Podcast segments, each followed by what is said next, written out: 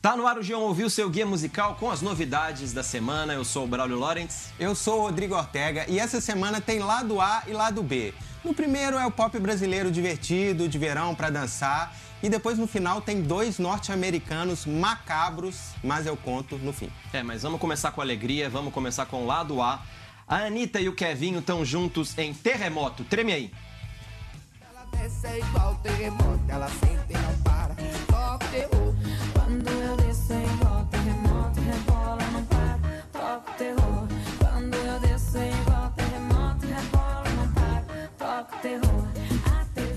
Essa mistura tem só o arroz com feijão de cada um. É um funketon até bem feitinho, mas eles só reciclam os re- respectivos clichês.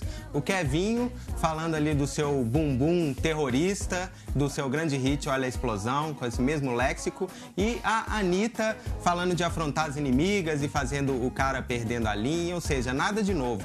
A única grande novidade nessa música, surpresa, é que é a Anitta que fala você acredita, que é o grande bordão do Kevinho. O bordão que eu adoro e que é uma coisa valiosa no pop brasileiro hoje, né? Tipo Sebrútios da Loma ou Chora Não Coleguinha da Simone Simaria. Enfim, tá rolando meio uma zorra totalização do pop brasileiro. Ou uma escolinha do professor Raimundalização do pop brasileiro, acho que é isso. Mas pelo menos o Kevinho é um cara bom de refrão, um bom personagem aí. né? Seria um ótimo personagem da escolinha. Mas agora chegou a hora da verdade, chegou a hora de ver se o Gabriel Diniz tem mais lenha pra queimar do que a famosa Jennifer. Ele lançou sua primeira música após o sucesso de Jennifer. Ela se chama Safadezinha. E se fizer amor do jeito que me olha aí, eu tô perdido. Vem, imagina aí, nós dois lá em casa na minha cama de conchinha, acordando cedo pra fazer safadezinha, na cama, na parede, enlouquecendo a vizinha. De novo é um forronejo, bem Wesley Safadão, com esses timbres quase bregas, esse teclado também quase brega, uma bateria eletrônica meio de churrascaria.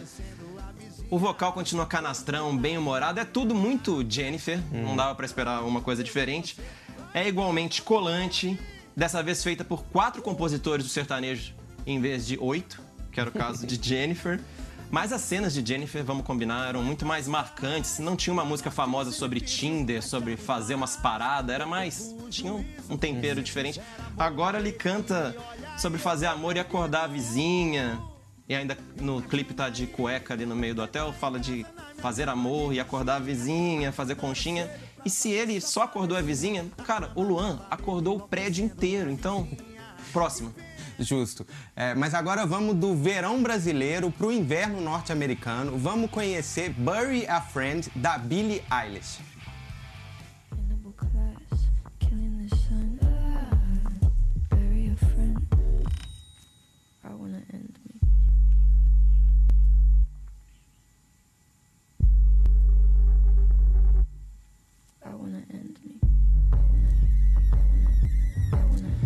A Billie tem 17 aninhos, ainda vai lançar seu primeiro disco no dia 29 de março, mas já ocupa ali o seu lugar como a mais esquisitinha da classe do pop alternativo feminino atual.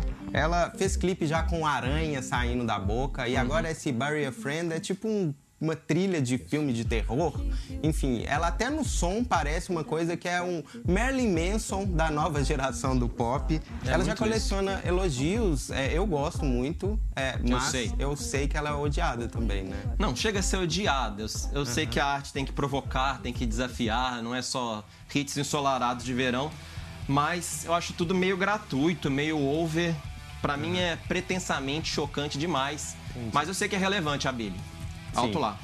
Mas seguindo com um pop internacional meio macabro, a gente vai agora de Lil Peep com I Love McConaughey e o Fault Boy juntos em I've Been Waiting. Solta aí.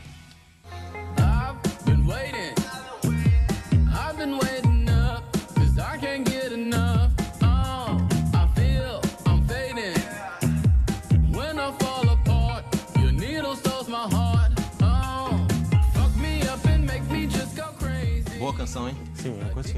Boa, né?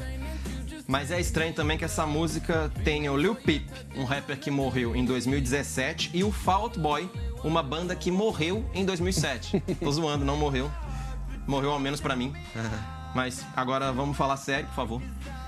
O Fall Out Boy tá nativa, tanto que tá nessa música aí, mas a música é uma homenagem do produtor I Love McConaughey ao parceiro dele, morto, o Lil Peep.